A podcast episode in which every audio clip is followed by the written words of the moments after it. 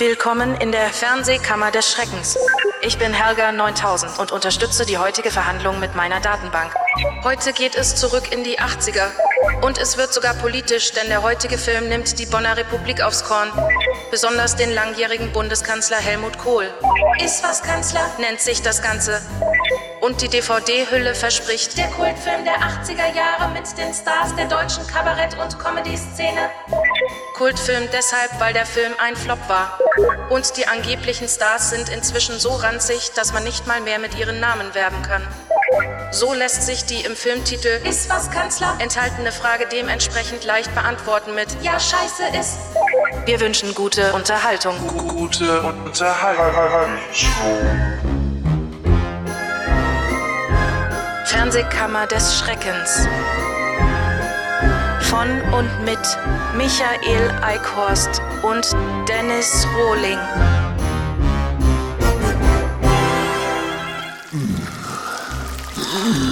Tritra, trullala, der Richter, der ist wieder da. Wer hat Angst vorm Krokodil? Aber nur vor dem aus den Gerd von Hassler Hörspielen. Aber was will man erwarten? Und was für eine miese Drecksknufte hat der Wachtmeister Dödeldei der armen Großmutter heute in die Kaffeemühle geklötert? Den Film Ist was Kanzler aus dem Jahr 1984. Und gibt es in diesem ehrenwerten Saal jemanden, der mutig genug ist, für diese Schande aller deutschen Filmschanden auf die Anklagebank zu hopsen? Ja klar, euer Ehren. Ja, ist doch gut. Schauen wir mal, ob's ein Freispruch wird. 1000 Euro auf schuldig. Gut.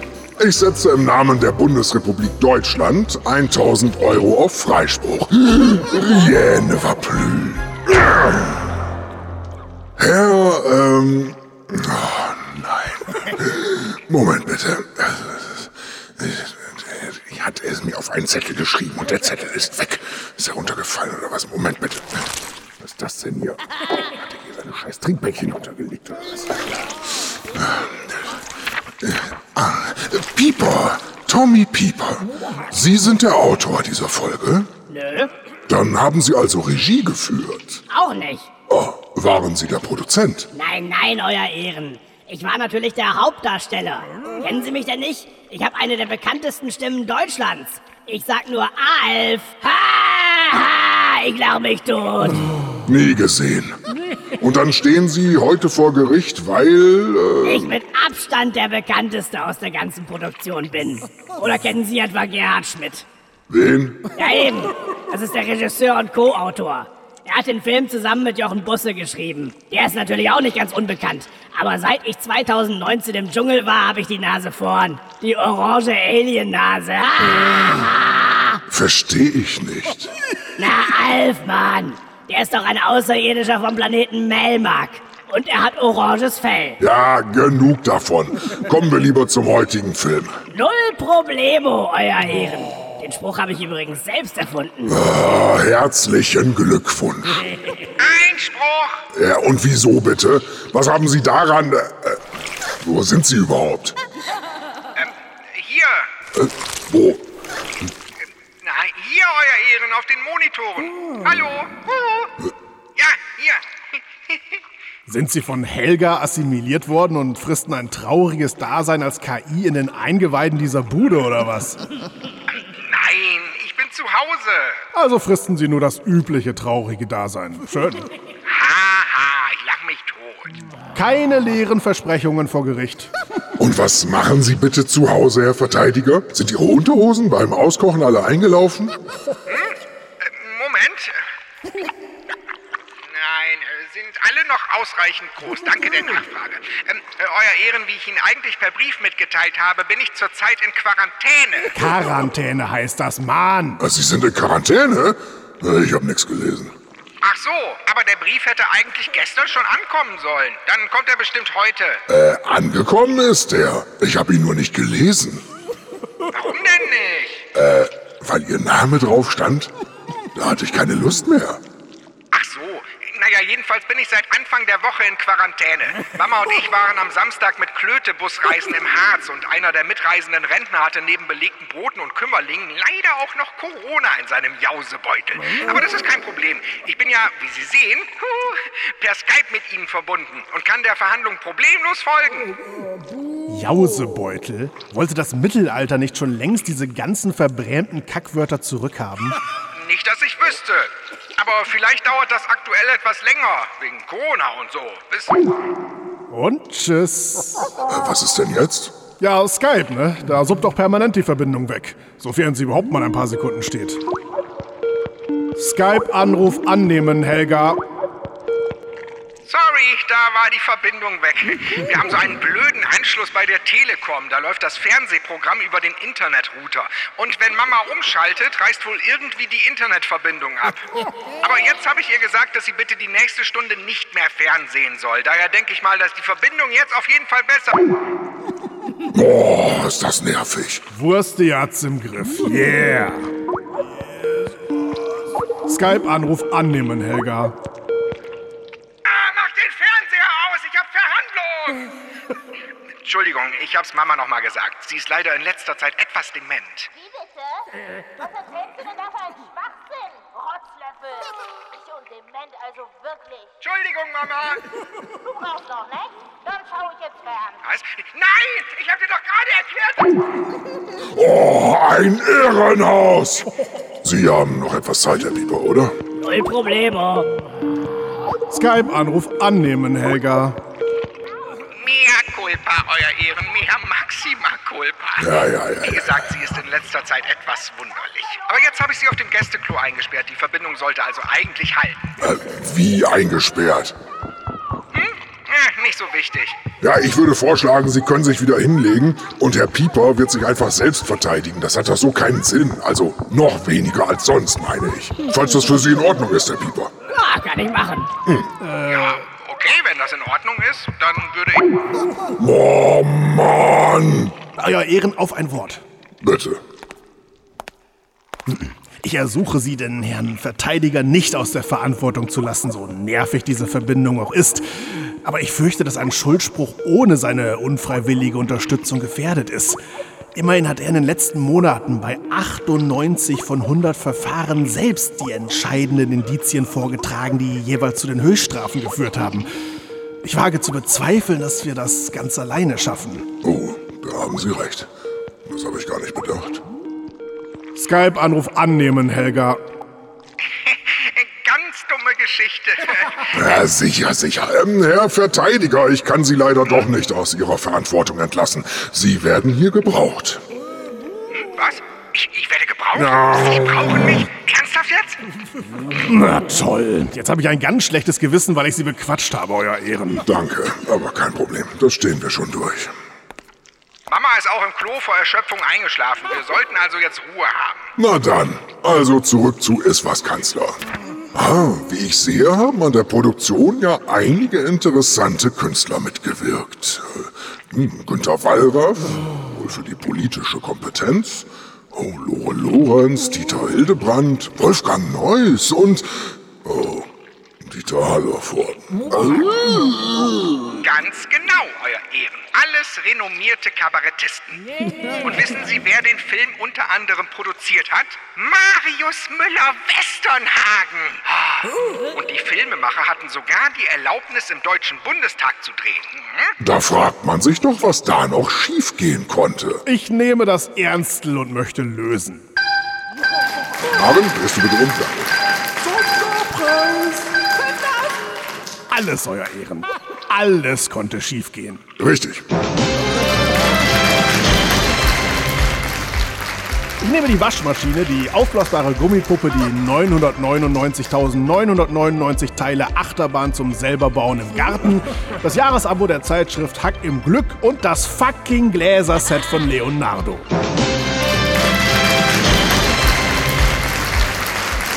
Und wieso ist alles schiefgegangen? Was der Verteidiger nicht erwähnt hat, ist, dass besagte Kabarettisten hier deutlich unterperformen. Ach so. Das Ganze ist leider kein pfiffiger Mix aus Hurra, Deutschland und Stonk, wie man meinen könnte, sondern ein zäher und geschmackloser Brei. Angerührt aus den Zutaten, die Supernasen, besonders drögen ARD-Tatorten und den Deleted Scenes vom Sandmännchen, die selbst da zu einschläfernd waren und weggelassen wurden.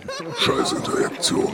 Einspruch! Der Film will ja gar keine durchgehende Satire sein, wie der Staatsanwalt hier andeutet. Der ist genauso sehr ein Krimi. Also der Film, nicht der Staatsanwalt. Und zwar ein besonders lahmarschiger und öder, angereichert mit halbgaren politischen Botschaften. Dabei ist der Humor dermaßen unterirdisch und die Satire so armselig, dass man das Gefühl nicht los wird, dass die Drehbuchschreiber irgendwie durcheinander gekommen sind. Anscheinend hat Jochen Klamauk Klabussebeer alles Politische geschrieben, während der Investigativjournalist Günther I am the Warraf kukukuchu, kukukuchu für die Gags zuständig war. Sodass am Ende beide Elemente unausgegorener Schrott geworden sind. So ein Film ist das. Und äh, wie ich sehe, hat sich Westernhagen kurz nach dem Streifen komplett aus dem Filmgeschäft zurückgezogen. Das war sicher auch kein Zufall. Ach, Sie dürfen das aber alles nicht so ernst nehmen, euer Ehren. Wissen Sie, das war damals so. Die Filmstudios hatten am Ende des Jahres immer noch eine Stange Geld übrig. Und die mussten die loswerden, damit denen im nächsten Jahr nicht die Fördergelder gekürzt wurden. Darum hat man dann Filme wie diesen gedreht. Ähm, Herr Pieper, Sie wissen schon, dass Sie heute als Angeklagter vor Gericht stehen. Sie sollten den Film eigentlich verteidigen. Ich sag nur, wie es war. Ja, wie stand es denn damals um die Besucherzahlen? Ah, naja, 173.000. Na, Immerhin ist das demnach kein Film, bei dem man sich wundern muss, wieso der trotz aller Schwächen so erfolgreich war. Naja, so wenig Zuschauer waren das aber auch nicht. Die Zahl ist doch ganz anständig. Nein. Ähnlich viele Besucher hatten im selben Jahr. Moment. Äh, äh, Ninja Kommando, Donald Duck, eine Ente wie du und ich und äh, das turbogeile Gummiboot. Stichwort Turbo geil. Mich haben die ja damals besetzt, weil ich ein echter Womanizer war. Ein Sunnyboy, auf den die Weiber geflogen sind. Man nannte mich auch Tommy Piepan, wenn Sie verstehen, was ich meine. Leider ja. Heute erfüllen sie ja eher das Profil des ranzigen Alten.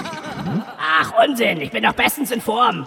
Und ich hätte richtig Karriere gemacht, wenn der verfluchte Alf nicht gewesen wäre. Ein Weltstar wäre ich. Mindestens. Natürlich. Aber bevor hier Take 100 kommt und wir uns noch nicht um ein Fitzelchen des Inhalts gekümmert haben, worum geht es überhaupt in diesem Film? Take 100? Was heißt das? Wusste, das ist eine Metaebenenanspielung. Ach so. Ja, verstehe ich trotzdem nicht. Vielleicht könnte man mir... Boah, geht der Hansel mir auf die Eier! Mir auch. Ja auch. Mir auch. Skype-Anruf annehmen, Helga. Helga, bleib bitte gleich hier und erzähl uns, was in Szene 1 passiert, ja? Bonn. Die Spitzenpolitiker von CDU, CSU und FDP bereiten den Sturz der SPD-geführten Regierung Schmidt vor. Doch sie werden dabei überwacht. Zwei Frauen, Rosi und Vera, sitzen in einem Abhörwagen vor zahlreichen Monitoren. Hinter ihnen ein amerikanischer Aufpasser. Als auf einmal IT in der Parteizentrale auftaucht, spuckt der Amerikaner vor Verblüffung seine Cola aus. Rosi nutzt die Ablenkung, um unbemerkt eine wichtige Videokassette verschwinden zu lassen. Wie war das? E.T.? Ja, genau. Noch ein Außerirdischer. Aber der sagt in dem berühmten Spielberg-Film nicht viel. Deshalb kennt den Synchronsprecher keine Sau. Ja, und was macht ein Außerirdischer in Bonn? Na, der war natürlich nicht wirklich da, euer Ehren. Die Frauen haben bloß ein Video eingespielt, auf dem zu sehen ist, wie eine IT-Puppe durch die CDU-Zentrale läuft. Das schon viel früher gedreht worden war. Und warum? Wie, warum? Na, warum haben die extra ein Video mit einer E.T.-Puppe gedreht? Um den Ami abzulenken, wozu sonst? Aber ist das nicht ein viel zu großer Aufwand, da extra einen Film zu drehen? Konnte man den nicht anders ablenken? Ja klar, aber damals lief doch gerade E.T. im Kino. Ah. Da wollte man wohl kurz einen Lacher mitnehmen. Und gab es einen Lacher? Für den Scheiß? Nö. Ah, ja. Weiter. Nachdem der Diebstahl des Videos entdeckt wurde, druckt der Fernschreiber im Bundeskriminalamt eine Personalanfrage aus. Gesucht wird ein Mann mit folgenden Qualifikationen. Zuverlässigkeit, gute Umgangsformen, Korrektheit, Diskretion, Unauffälligkeit und ungeheure Ausstrahlung auf das weibliche Geschlecht. Er soll als Agent Romeo auf Vera und Rosi angesetzt werden, um das Video wiederzubeschaffen. Und jetzt raten Sie mal, wer dieser Romeo ist. Genau, der gute alte Tommy Piepan. Meine erste Szene ist auch richtig heiß. Ich sehe ein Mädel, das auf der Leiter steht und so einen ganz kurzen Rock anhat. Also mache ich die Kleine erstmal an. Gab ja noch kein MeToo damals. Und ich habe auch einen geilen Aufreißspruch. Hat Ihnen schon mal jemand gesagt, dass Sie aussehen wie Barbara Streisand irgendwie? Nein, das hat mir zum Glück noch nie jemand gesagt. Warum auch? Äh, und wie lautet der Aufreißspruch? Das war der Spruch, Euer Ehren. Was? Und damit haben Sie Erfolg? Nee, die blöde Kuh stellt mir den Eimer Wasser über den Kopf. Aber Versuch macht klug, wie ich immer sage. Oder wie Alf es ausgedrückt hat. Etwas nicht gut zu können, ist kein Grund, es nicht zu tun. Ach, Alpha Hörspielmacher? Ah, ich lache mich tot. Aber da ich gerade etwas nicht gut können sage, ich habe auch mal ein Album aufgenommen. Ach, mit Musik? Ja, im weitesten Sinne. Das heißt, eigentlich waren es sogar zwei Alben. Das erste Anfang der 80er mit Songs wie Golf GTI und Der Typ mit den fettigen Haaren. Oh, Sie haben Udo Seelhofer besungen? Einspruch! Keine Privatfäden! Äh, stattgegeben. Außerdem kriegt der olle Seuchenvogel demnächst seine eigene Hörspielkammer. Oh, fein, sehr schön. Äh, wobei, nee, nicht schön, da muss ich den ja verteidigen. Oh, Menno. Ja, ja, ja, ja, ja. Pech gehabt. Genug davon. Und äh, was war das zweite Album, Herr Pieper? Mit dem war ich sogar in den Charts. Raten Sie mal, von wem es handelt.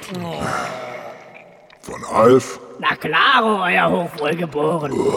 Ich könnte jetzt lang und breit erzählen, wie ich mich erstmal mit den dummen Produzenten rumschlagen musste. Aber lassen wir das. Wir haben jedenfalls ein geiles Album aufgenommen. Alles Paradiso. Da waren klasse Titel drauf wie Alles Null Problemo, Leute, Sandkastenrocker und Tu You Ja He, es tut so wohl, schön faul zu sein. Und der beste Song war natürlich Alf wird unser Bundeskanzler. Ach, ein politischer Song. Zumindest politischer als Iswas-Kanzler. Mal reinhören. Haben Sie nicht Juckpulver dabei, dass Sie mir stattdessen in die Kimme bröseln? Stelle ich mir spontan weniger unangenehm vor. Nein, leider nicht. Also reinhören. Juhu. Oh.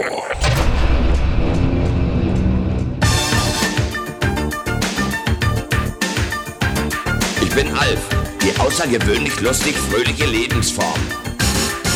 Ich bin Alf, ich bin Alf, die außergewöhnlich lustig fröhliche Lebensform. Dies ist eine Situation, die über uns gekommen ist, in der wir jetzt leben müssen.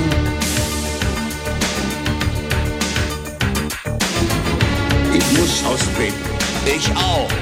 Ich habe wirklich nicht die Absicht. Ich habe wirklich nicht die Absicht.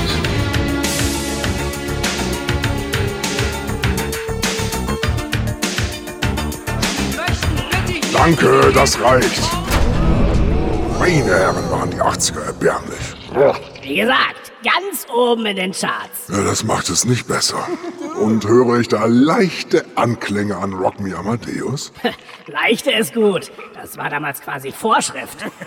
Ob Bruce und Bongo mit Geil oder der blonde Hans von der Reeperbahn, bei Falco haben sich alle gern bedient. Nur nicht bei seinem Talent. Und das hohe Gericht ist bedient. Weiter im Text.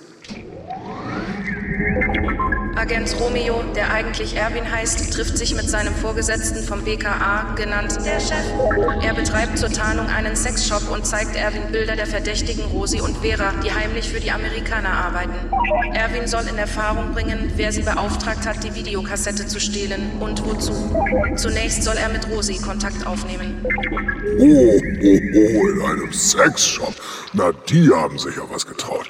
Und der Chef wird gespielt von... Äh, was? Günther Lamprecht? Ernsthaft? Der hat sich für den Quatsch hergegeben? Ja klar, und er hat das gut gemeistert. Hat alles völlig ernst gespielt, überhaupt nicht wie in der Komödie. Na, Kunststück. Er hatte ja auch keine einzige lustige Szene. Ja, das hat es natürlich vereinfacht.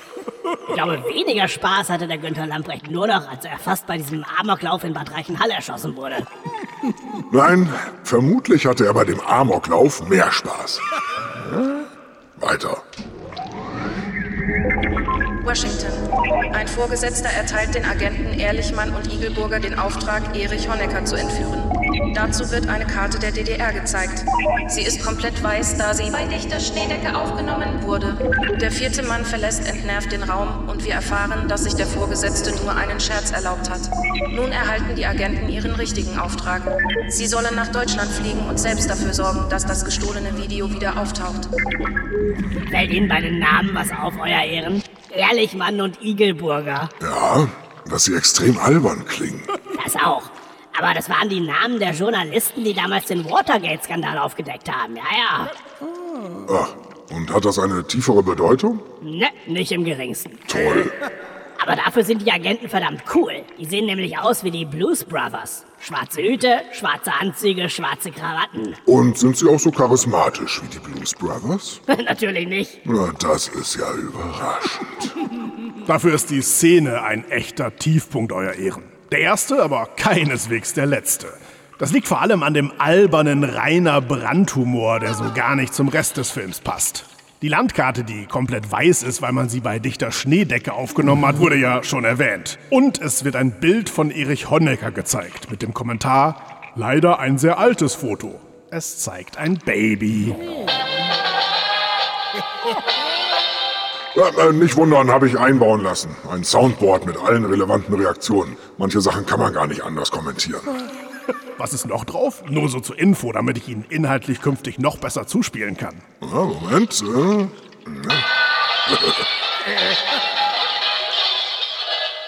Äh,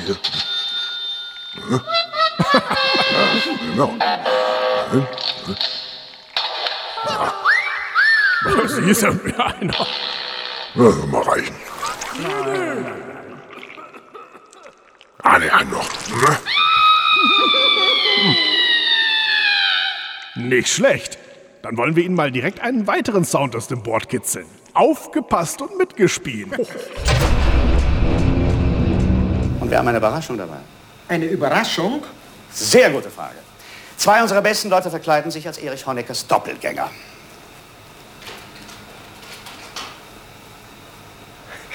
Entschuldigen Sie, aber soweit ich weiß, hat Erich Honecker nicht zwei Köpfe. Das weiß ich. Unser CIA besteht ja nicht nur aus Idioten. Aber wenn Honecker sagt, er sei Honecker, und unsere Jungs sagen, sie seien Honecker, steht es 2 zu 1 für unsere Jungs. Verstanden?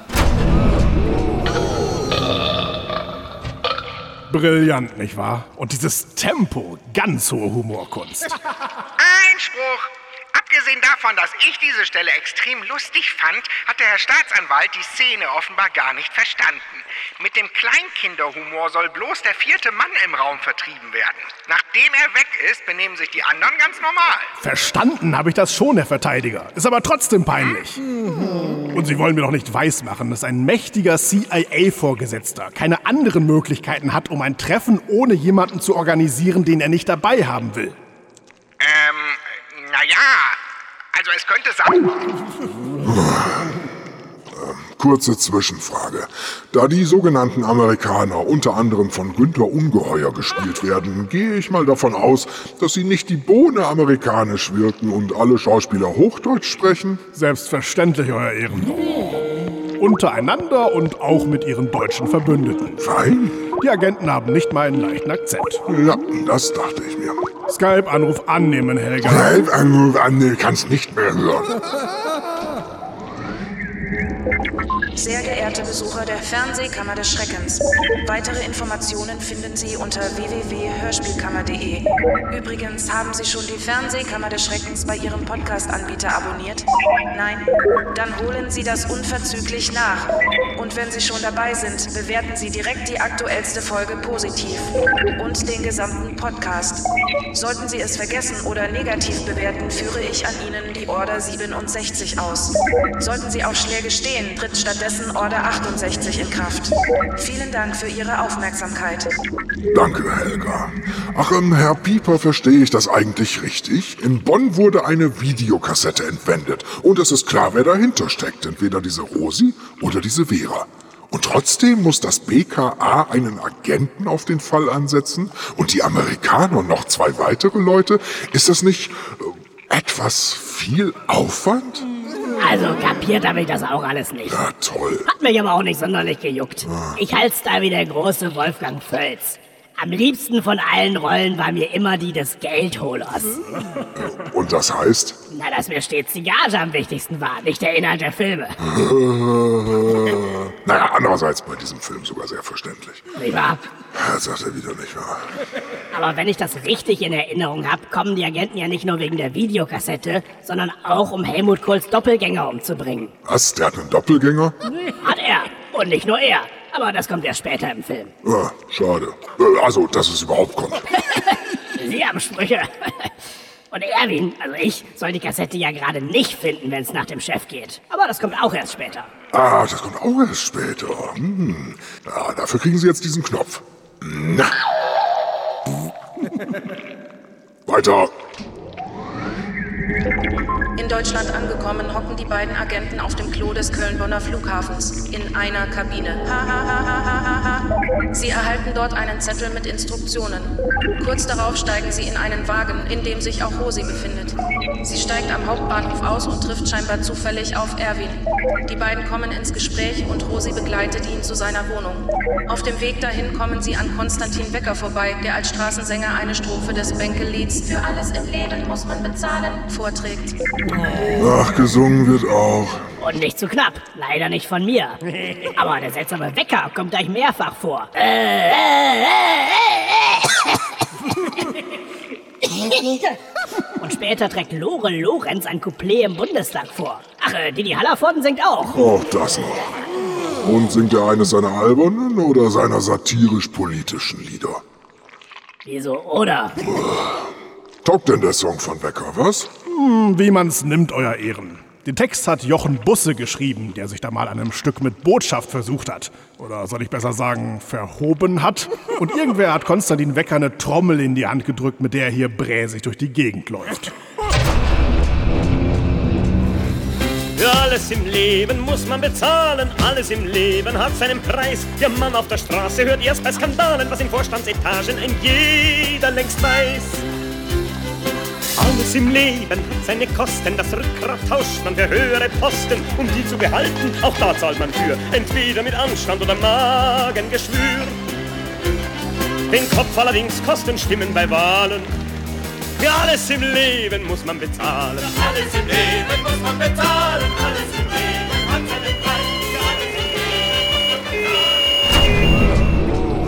Ja, danke, genug. Kein Wunder, dass am Ende die Polizei angerauscht kommt. Hoffentlich haben sie der Flitzpiepe ordentlich den Gummiknüppel aufs Maul gegeben und ihm Tränengas in die dummen Augen geitzt.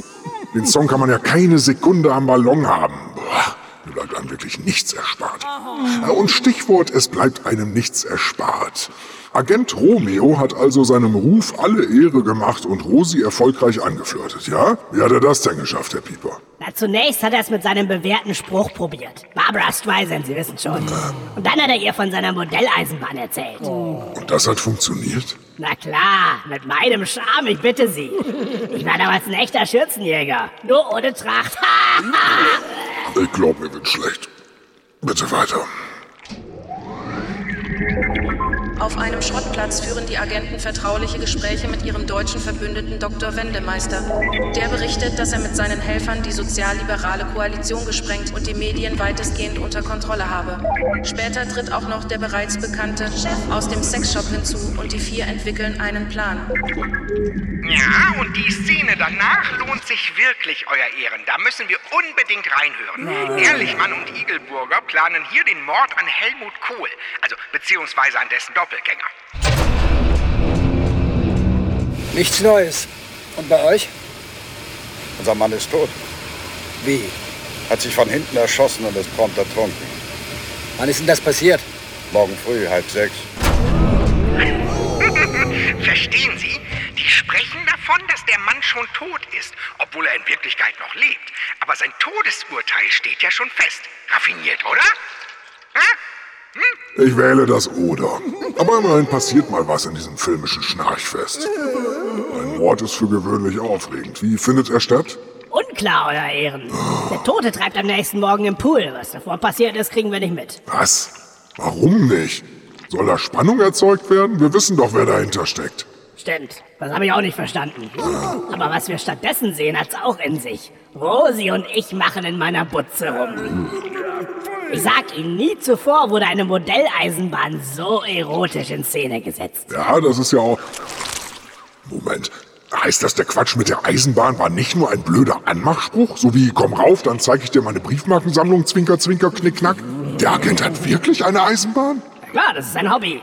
Ob er auch Briefwagen sammelt, weiß ich nicht. Na, großartig. Ja, das hat mir bei anderen Agentenfilmen auch immer gefehlt. James Bond, wie er mit seiner Märklin-Eisenbahn spielt. Als Agent H007. Wenn man mit diesem kleinen Scherz unter Modelleisenbahnern verzeihen. Einspruch! Hier wird womöglich bewusst mit den üblichen Agentenklischees gespielt. Es kann ein gewollter humoristischer Effekt sein, dem Agenten so ein schnarchiges Hobby zu geben. Mhm. Ist es gewollt, Herr Pieper? Keine Ahnung, weiß man bei dem Film nie. Gelacht hat jedenfalls keiner. Ach, das ist ja überraschend. Also, Oberleitungen, Signale, Schranken, Weichen, Stellwerke, Güterbahnhöfe, Züge, Lokomotiven und das alles im Maßstab 1 zu 32, wenn Sie sich das vorstellen können. Wenn ich in der Art mal was brauche, rufe ich Sie an. Haben Sie denn meinen Namen? Der steht doch sicher im Telefonbuch. Tschüss. Hey. Ja, hey. Was für ein herrlicher Schlagabtausch. Weiter. Erwin und Rosi haben die Nacht miteinander verbracht. Als er vom Klingeln des Telefons geweckt wird, ist sie bereits verschwunden. Doch sie hat ihm eine Nachricht hinterlassen. Laut der will sie ihr Problem sofort erledigen. Erwin wird zum Tatort gerufen. Er soll den Mord an dem Toten im Pool aufklären. Der Chef will vor allem wissen, wer die Leiche ist. Erwin Und die ist mit so dem schwer zu identifizieren? Warum? Ich denke, das ist Helmut Kohl. Oder sein Doppelgänger. Ja, der ist doch auch nicht schwer zu erkennen. Wenn es nur einen Menschen mit einer unverwechselbaren Körperform gegeben hat, dann doch wohl Helmut Kohl. Wobei man fairerweise sagen muss, dass die Leiche im Pool nicht im geringsten wie Kanzler Kohle aussieht. Viel zu dünn. Aber es ist Kohl. Oder sein Doppelgänger. Ja, oder sein Doppelgänger. Nach allem, was man im Film sonst erfährt, ja. Aber es ist Teil der Verschwörung, dass zwar alle wissen, wer der Tote ist, aber trotzdem so tun, als ob sie es nicht wüssten. Das ist genial. Ist es nicht. Und Agent Erwin hat die Leiche selbst ja nie gesehen, sondern bloß die Kreidezeichnung neben dem Pool. Was für eine Kreidezeichnung. Also, na, Sie stellen Fragen. Die mit den Umrissen des Toten natürlich. Äh, Ich denke, die Leiche wurde im Pool gefunden und nicht daneben. Was soll dann also diese Kreidezeichnung? Hat Corona Man da vielleicht eine Antwort drauf? Ja, äh, keine Ahnung. Soll wahrscheinlich witzig sein. Ei, Und bevor Sie fragen, ja, auch hier hat keiner gelacht. Gut, immerhin. Und Erwin soll also die Identität einer Leiche ermitteln, die er nicht mal gesehen hat, ja? Yep. Und das soll vermutlich auch witzig sein? Ja, aller guten Dinge sind drei. Ja, das ist aber nicht witzig, das ist scheiße! Was ist denn das alles für ein Mist? Und Erwin nimmt das einfach so hin, ohne dass ihm irgendwas daran komisch vorkommt?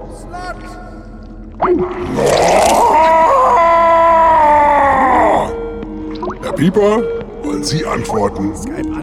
Komisch kommt ihm das schon vorher ehren. Aber er will das Spiel erstmal mitmachen. Wie sagte Alf doch so treffend? Keine Panik, ich weiß durchaus nicht, was zu tun ist. Ah, ich lach mich tot. Wenn Sie noch ein einziges Mal diesen ätzenden Alf zitieren, lasse ich Sie augenblicklich abführen!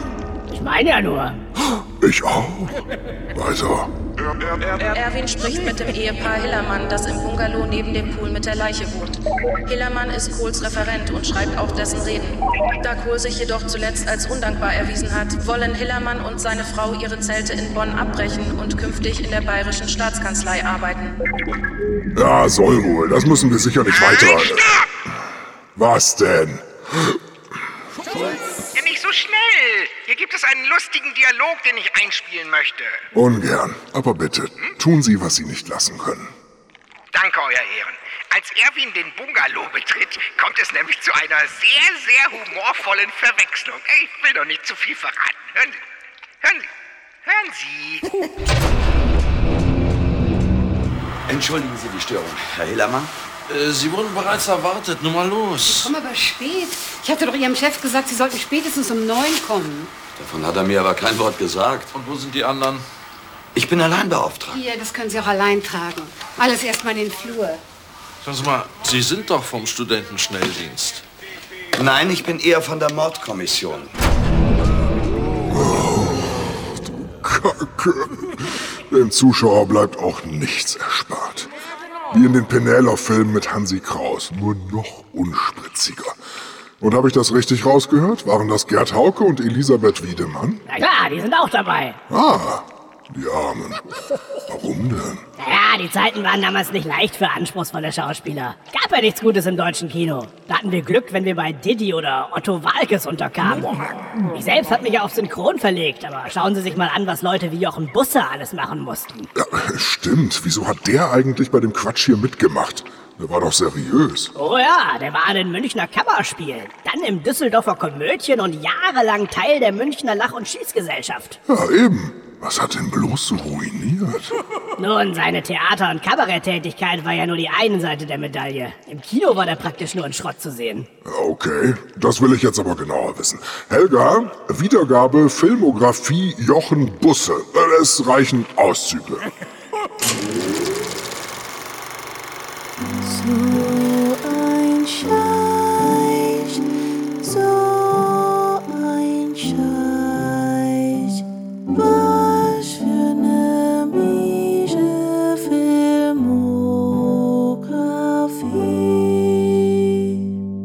Heute Jochen Busse. 1969 Die jungen Tiger von Hongkong. 1970 Die Jungfrauen von Bumshausen.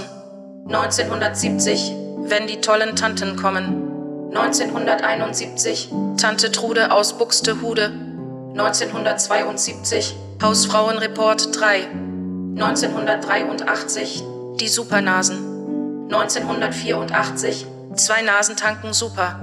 1985 Die Einsteiger. 1986 Geld oder Leber. 1988 Zärtliche Chaoten 2. 1992 Go Trabi Go 2. 1993 Hochwürden erbt das Paradies.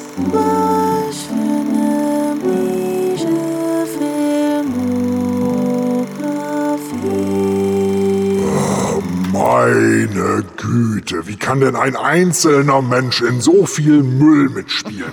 Gab's damals denn wirklich keine vernünftigen Filme? Scheint so, Euer Ehren. Und äh, es gab wirklich einen Film mit dem Namen Die Jungfrauen von Bumshausen? Na klar, Klassiker von Hans Billian. Später auch unter dem Namen Betthupferl in Oberbayern vertrieben. Ja, Sie kennen sich ja aus.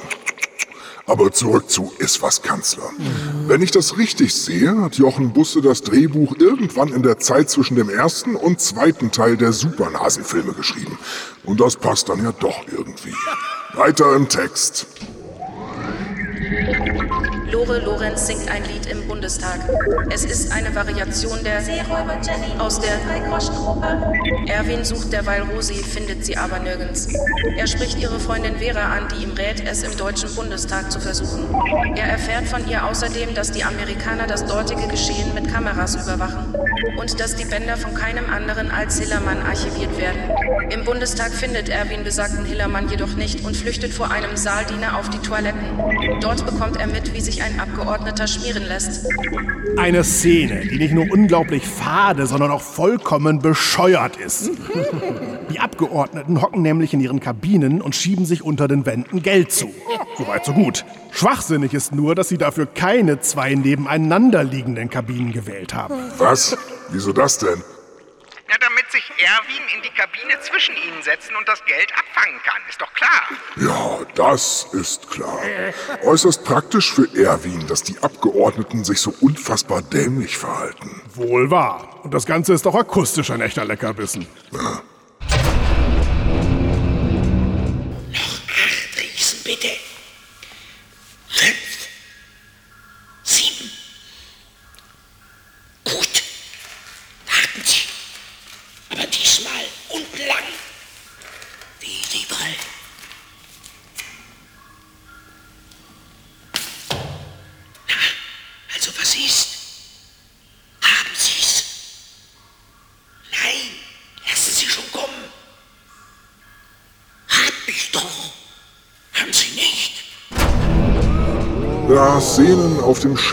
Scheißhaus. Immer besonders gut zu verstehen. Weiter im Text. Ich sehe, ist Hillermann auch irgendwann auf dem Klo. Erwin folgt ihm ins Foyer, Ah, wo Günther Wallraff ist. Ja, da bin ich ja mal gespannt, wie dessen Beitrag zum Film aussieht. Ja, dann seien Sie das mal, Euer Ehren. Das war nämlich bereits sein gesamter Beitrag. Wallraff steht wie festgetackert in der Gegend rum und sagt kein einziges Wort. Kuckuck, tschu. Was? Er wirkt sogar dermaßen deplatziert, dass man sich fragt, ob er überhaupt wusste, dass er gefilmt wurde. Oder ob er mal wieder undercover recherchiert hat und nur zufällig ins Bild geraten ist. Wie enttäuschend. Aber nochmal zum Inhalt. Ich sehe das richtig. Es geht darum, dass das Misstrauensvotum gegen Helmut Schmidt erfolgreich sein und Helmut Kohl Kanzler werden soll, ja? Und der Film suggeriert, dass die Amerikaner das maßgeblich beeinflusst haben? Ja, suggeriert ist gut. Mehr Holzhammer geht ja gar nicht. Richtig. Es fehlt eigentlich nur die Szene, in der ein deutscher Politiker eine Rede hält und hinter ihm steht der böse Ami mit einer Knarre. Ja, die kommt gleich auch noch, Euer Ehren. Und der Politiker betont dabei sogar, dass die Deutschen keine Marionetten der Amerikaner sind. Gut, was? Nee, nicht gut. Gar nicht gut. Das sollte ein Scherz sein, Herr Pieper. Weiter. Thank you. Erwin trifft sich wieder mit dem Chef im Sexshop. Sie reden über Erwins Glücksbringer, den er seit der Nacht mit Rosi vermisst und der später bei der Leiche im Pool aufgetaucht ist. Hatte Rosi also etwas mit dem Mord zu tun? Und wo steckt sie eigentlich? Anschließend hacken der Chef und Dr. Wendemeister wieder etwas aus. Diesmal geht's um Rosi und der Chef meint ominös, ich bringe das Mädchen nicht um, ich lasse es nur sterben. Erwin wird ins Leichenschauhaus gerufen, um eine Tote zu identifizieren. Der Frau wurde ins Gesicht geschossen, aber laut dem Chef handelt es sich um Rosi. Tatsächlich erkennt Erwin ihr goldenes Fußkettchen wieder. Und er soll nicht weiter in dem Fall ermitteln. Angeblich hat sich auch die Sache mit dem gestohlenen Video erledigt und Erwin kann nach Wiesbaden zurückkehren. Ah ja, und da das Gesicht der Toten nicht zu erkennen ist, können wir davon ausgehen, dass es sich natürlich nicht um Rosi handelt. Hm? Klar, aber das kommt erst später raus. Als Mega-Twist. Ach, das sollte ein Twist sein? Tut mir leid, das konnte ich ja nicht wissen. Glauben Sie wirklich, dass im Kino irgendein Zuschauer davon überrascht war? Nein, eher nicht. Aber wie hat mal jemand gesagt? Wir leben alle unter dem gleichen Himmel, aber wir haben nicht alle den gleichen Horizont. Stammt das wieder von Alf? Nee, von Adenauer. Äh, und dieser Chef glaubt also wirklich, dass er Erwin so einfach los wird, ohne jede weitere Erklärung? Anscheinend schon. Ist wohl nicht so schlau, wie er glaubt, der Gute. Ich fürchte, schlau ist in diesem Film niemand. Erwin lässt die Sache keine Ruhe. Er besucht Vera in ihrer Wohnung. Sie weiß auch nichts, leiht ihm aber ihren Computerausweis für das Archiv, in dem die Videobänder aufbewahrt werden. Auf der Siegesfeier der CDU nach dem erfolgreichen Misstrauensvotum gegen Schmidt entwendet Erwin auch den Ausweis von Dr. Wendemeister, während dieser eine von den Amerikanern geschriebene Rede hält. Im Kontrollraum betrachtet Erwin diverse Kassetten. Auf einer ist zu sehen, wie Hillermann einen Mann wie Helmut Kohl sprechen lässt, dann aber entscheidet, dass er stattdessen lieber Franz Josef Strauß spielen soll. Für Kohl will er sich einen Schauspieler vom Bonner Theater holen. Außerdem sieht Erwin, wie sich Wolfgang Neuss als Annemarie Ringer zurechtmacht und anschließend den Deutschen Bundestag betritt. Okay, langsam kommen wir der Sache näher. Also wurden Schauspieler engagiert, um die Rollen der Spitzenpolitiker zu übernehmen. Nur so. Und für Annemarie Renger wählte man Wolfgang Neuss, einen männlichen Kabarettisten. Ja, fragen Sie mich nicht warum. Das habe ich auch nicht geschnallt. Äh, nun, das hatte mindestens zwei gute Gründe, Euer Ehren. Zum einen war das ein lustiger Insider. Der Wahlkreis von Annemarie Renger war damals nämlich die Stadt Neuss in Nordrhein-Westfalen. Verstehen Sie? Stadt Neuss? Wolfgang Neuss. Ein Wortspiel. Und der zweite Grund? War der, dass Neuss unbedingt in dem Film mitwirken sollte. Eigentlich war er nämlich überhaupt erst der Auslöser, dass der Film gedreht wurde, weil er eine Wette verloren hatte. Ach, das erklärt einiges. Wenn nicht gar alles. Was genau hat es damit auf sich? Ja, das war so. Wolfgang Neuss hatte 1974 mit zwei anderen gewettet und gesagt, dass er einen Film über die Wende in Bonn drehen würde, wenn Kohl irgendwann an die Macht käme. Boah, ich flipp hier gleich aus, verdammte Eritz. Hey. Skype-Anruf annehmen, Helga. da war die Verbindung wieder weg. Ach so. Ich hoffe, Na gut, dann mal. Entschuldigung, ich... Äh, Was? Machen Sie bitte, Okay, ja. Was? Also Gut, bitte weiter. Was? Hm? Also erst Sie. Erzählen Sie jetzt Ihre Scheißgeschichte!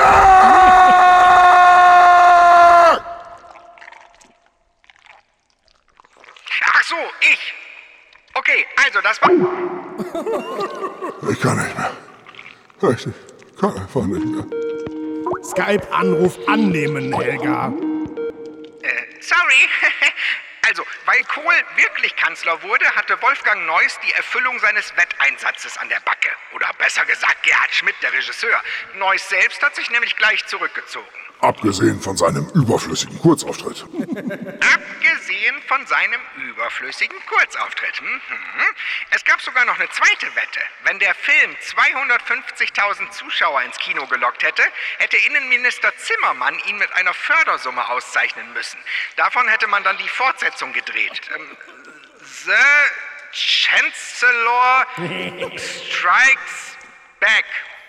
Was auch immer das heißt. Nur dann danken wir mal dem damaligen Publikum, dass es das erfolgreich verhindert hat.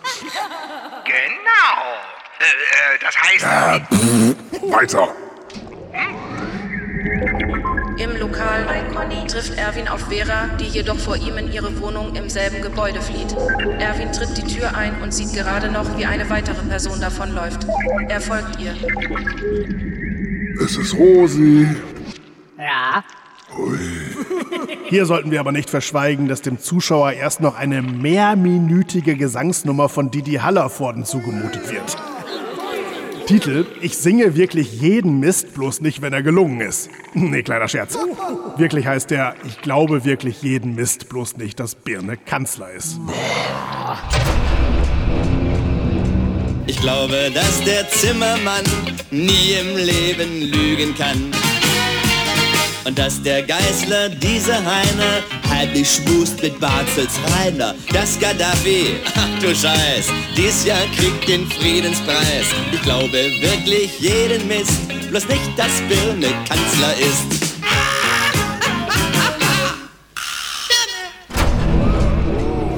Dazu fehlen mir jetzt echt die Worte.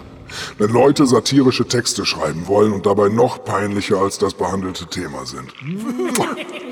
Gerade sagen. Einspruch! Im Vergleich zu Hallervordens heutigen Songs war der doch gar nicht so schlecht. Ich sag nur, ich bin der Präsident und Erdogan zeigt mich an. Oder zuletzt sein Corona-Song. Nee, nee, nee, nee, nee. Ja, stattgegeben. Die waren wirklich schlimmer. Yes! Einmal durchgesetzt. Weiter. Rosi flieht auf das Dach der CDU-Parteizentrale. Erwin folgt ihr. Unter den riesigen, leuchtenden Buchstaben der Partei verlangt er Antworten und erfährt, dass sie beide für denselben Mann gearbeitet haben. Niemand anderes als der Chef hat Rosi befohlen, das Videoband zu stehlen. Auf einem anderen Hausdach macht sich derweil ein Killer bereit und legt auf die beiden an. Rosi Moment, Moment, Moment, Moment. Der Chef steckt hinter dem Diebstahl des Videos und er hat anschließend Erwin darauf angesetzt, es wieder zu beschaffen? Na klar, aber er hatte mich, also Erwin, wohl unterschätzt und gedacht, dass ich die Wahrheit nie rauskriegen würde. Also wollte er eigentlich, dass sie das Video nicht finden. Genau, das braucht er ja noch, als Druckmittel gegen die Amis oder so. Und trotzdem hat er Erwin den Hinweis gegeben, dass Rosi hinter dem Diebstahl steckt, die auch wirklich dahinter steckt. Warum? Wie, warum? Na, wäre es nicht sinnvoller gewesen, Erwin auf eine falsche Fährte zu locken, sodass der bei seinen Ermittlungen wirklich nichts rausfindet, statt ihn quasi mit der Nase auf die tatsächliche Lösung zu stupsen? Oh? Ja, das wäre wirklich sinnvoller gewesen.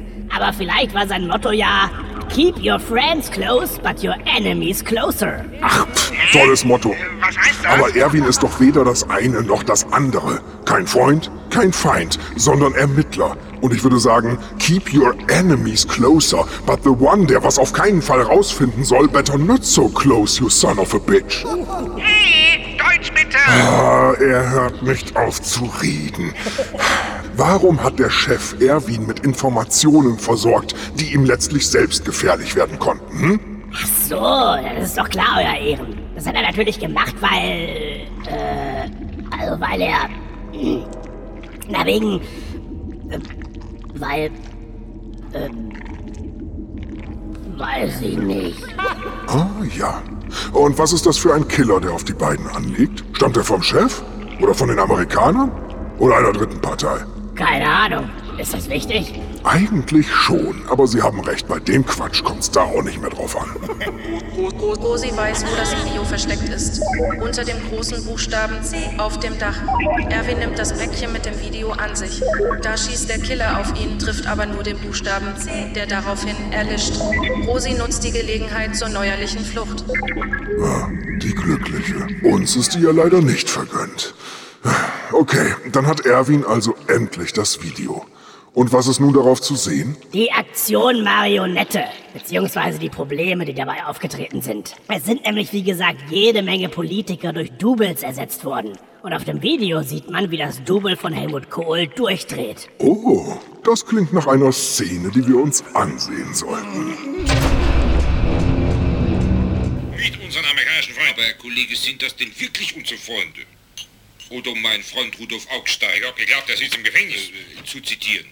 Wir Deutschen werden doch zur Zeit von Ronald Reagan, von Margaret Thatcher und von Mitterrand erpresst. Jetzt halten Sie doch endlich Ihren Mund, Sie herrenloser Pimmel. Jawohl, von den Amerikanern. Sie warten zu, Herr Dr. Kohl. Ja, was ist denn das anderes als Erpressung?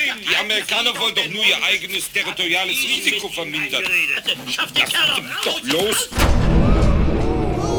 Ja, hätten wir uns besser doch nicht ansehen sollen. Warum ist denn der Kohl-Imitator so schlecht? Gab's da keinen besseren? Keine Ahnung, ich habe auch selten so eine miese Kohl-Imitation gehört. Tja, passt zur miesen Filmimitation. Und danach wurde das Double dann also aus dem Verkehr gezogen, ja? Und ist im Pool gelandet. Genau, Und wurde ersetzt. genau. Durch wen? Wie durch wen? Ja, durch einen weiteren Doppelgänger?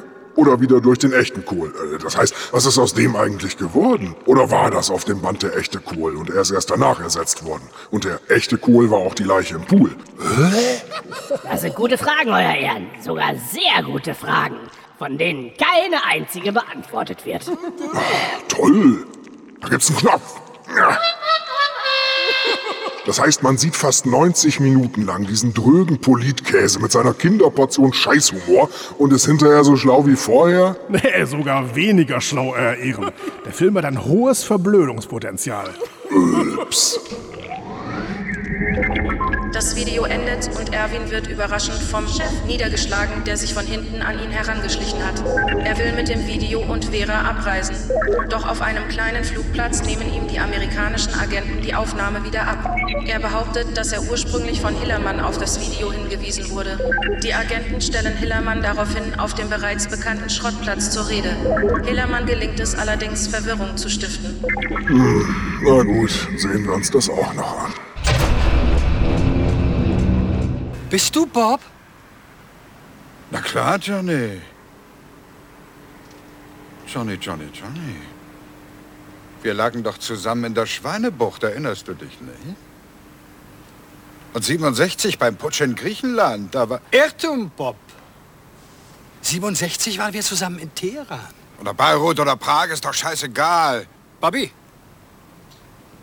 zieh die Maske ab. Nein, Johnny. Zieh du zuerst, sonst... Bob! Du wirst doch nicht auf mich schießen. Nicht auf Johnny. Wenn du Johnny bist. Johnny. Aber meine Herren, das können wir doch alles in Ruhe erledigen. Jeder fünf Schritte zurück und ich gebe das Kommando. Ja, herrlich. So hatte ich mir das vorgestellt. Mit viel gutem Willen ein launiges Verwirrspiel rund um die Identitäten der Beteiligten. Mit angemessenem Hass. Einfach nur nervig und eine Zumutung. äh, damit ist der Film aber zu Ende, ja? Äh, So ziemlich. Erwin wacht zusammen mit Rosi in seiner Wohnung auf. Im Fernsehen sieht er, wie Helmut Kohl als Bundeskanzler vereidigt wird. Und in der Zeitung liest er, dass der Chef und Vera mit dem Flugzeug abgestürzt sind. Angeblich. Rosi und ich küssen uns. Doch es legt schon wieder ein Scharfschütze auf uns an. Und Rosi dreht mich so von sich weg, dass ich allein genau in seinem Visier bin. Aha. Verstehe ich nicht. Ich auch nicht, euer Ehren. Also schön, dann haben wir den Film zwar nicht fair, aber immerhin überstanden. Ein Träumchen. Das Urteil. Absolut enttäuschend. Dieser Film kann sich einfach nicht entscheiden, ob er eine Polizsatire oder ein Krimi sein will und ist am Ende keins von beidem. Für eine Satire ist er viel zu seicht und unlustig, für einen Krimi viel zu wirr und spannungsarm. Die Haupthandlung zieht sich elendlang hin und ist teilweise extrem unverständlich, weil man sich als Zuschauer fast alles selbst zusammenreimen muss. Das passt aber nicht zu den sonstigen Sparwitzen des Films. Wenn man ein Didi Hallervorden-Publikum ins Kino lockt, sollte man ihm keinen Tarkovsky-Plot vorsetzen. Einige Szenen und Darsteller wirken dazu vollkommen deplatziert. Vor allem aber ist das Ganze als Satire viel zu simpel und einseitig.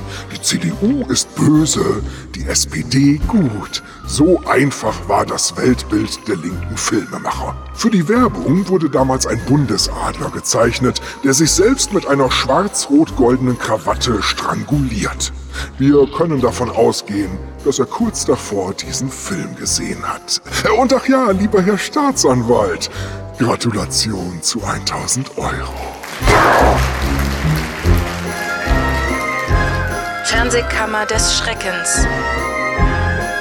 Von und mit Michael Eichhorst und Dennis Rohling. Die Rollen und ihre Besetzung. Dennis Rohling als Richter sowie Verteidiger. Michael Eichhorst als Angeklagter Tommy Pieper, Staatsanwalt sowie Opi Borgi. Verena Rohling als Mama und Frau im Publikum. Sowie Helga 9000.